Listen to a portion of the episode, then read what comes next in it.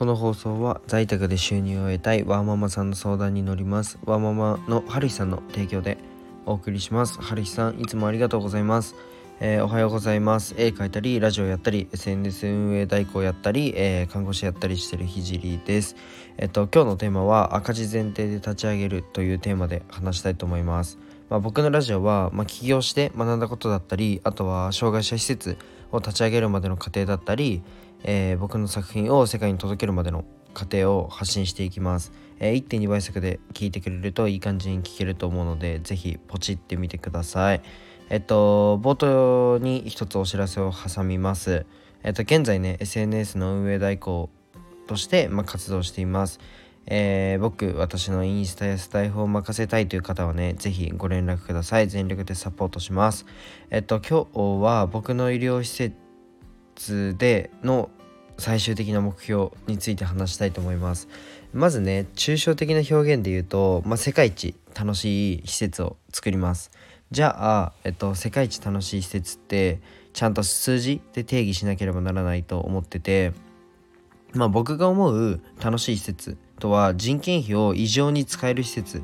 です。えっと説明しますね。え今の、まあ、医療施設の現状てか医療業界の現状は例えば患者さんや利用者さん何人に対して何人のスタッフだからいくらいくらあげるよと国から言われている状況。例えば、えっと、利用者さん8人に対して1人の看護師さんで働いてください。それに対してこれぐらい払いますよという状況です。ですので、まあ、1人の利用者さんに対して1人のスタッフをや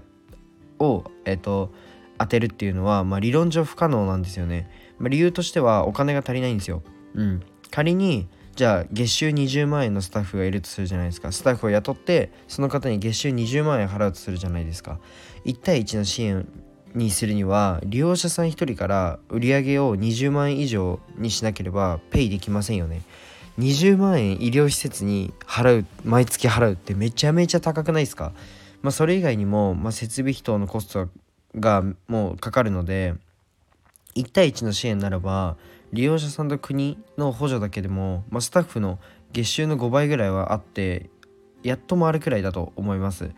で実際に夜勤で、えー、16人を1人で見るとか普通なんですよね。でちなみに16人を1人で見るってなると楽しい施設にできる自信ある人いますかね。で僕は不可能だと思ってます。例えばなんですけどじゃあ1分計で体温を測るだけでも16分かかりますよね。一人一人やっていくと。5分のコミュニケーションを取るだけでも1時間20分かかりますよね。でそんなえそんなのサービスの質が落ちて当然だしコミュニケーションだったり援助だったり、まあ、介護にしろ看護にしろクオリティが、えっと、落ちて当然です。うん、簡単に言うともう業務が終わらないから早くやれという風になるんですよね。で医療はねまあ直接対直接人なのでえっと、雑なコミュニケーションとか、えー、論外だと僕は思っています。でもそれが仕組み上起こってしまう。でそんなのもう良くないじゃないですか。楽しくないじゃないですか。うん。あの働いてるスタッフも楽しくないって思っちゃうし、えー、利用者さんもそんなの楽しくないですよね。ん自分が施設にじゃあ入居するとして働いてる人が、えーと、自分に1日5分しか時間が割けないとしてスタッフとの絆が生まれますかね？うん。相手はめちゃめちゃ業務感があることしかしないんですよ。うん。絶対無理じゃないですか。で逆に、えーと、じゃあ今は利用者さん目線で話したので逆にスタッフ目線で、えー、見てみると、えー、16人を1人で見てくださいって言われてじゃあおむつ交換、えー、バイタル体温とかですね。体温血圧とか測ってください。えー、と食事の介助してください。あと掃除してください。じゃあ動けない人には単位変換体を動かしてあげてください。コミュニケーション取ってください。これらを一人でやるってなると感情なんて乗せられなくないですか？作業になるに決まってるじゃないですか。でそれの根本はお金の問題だということです。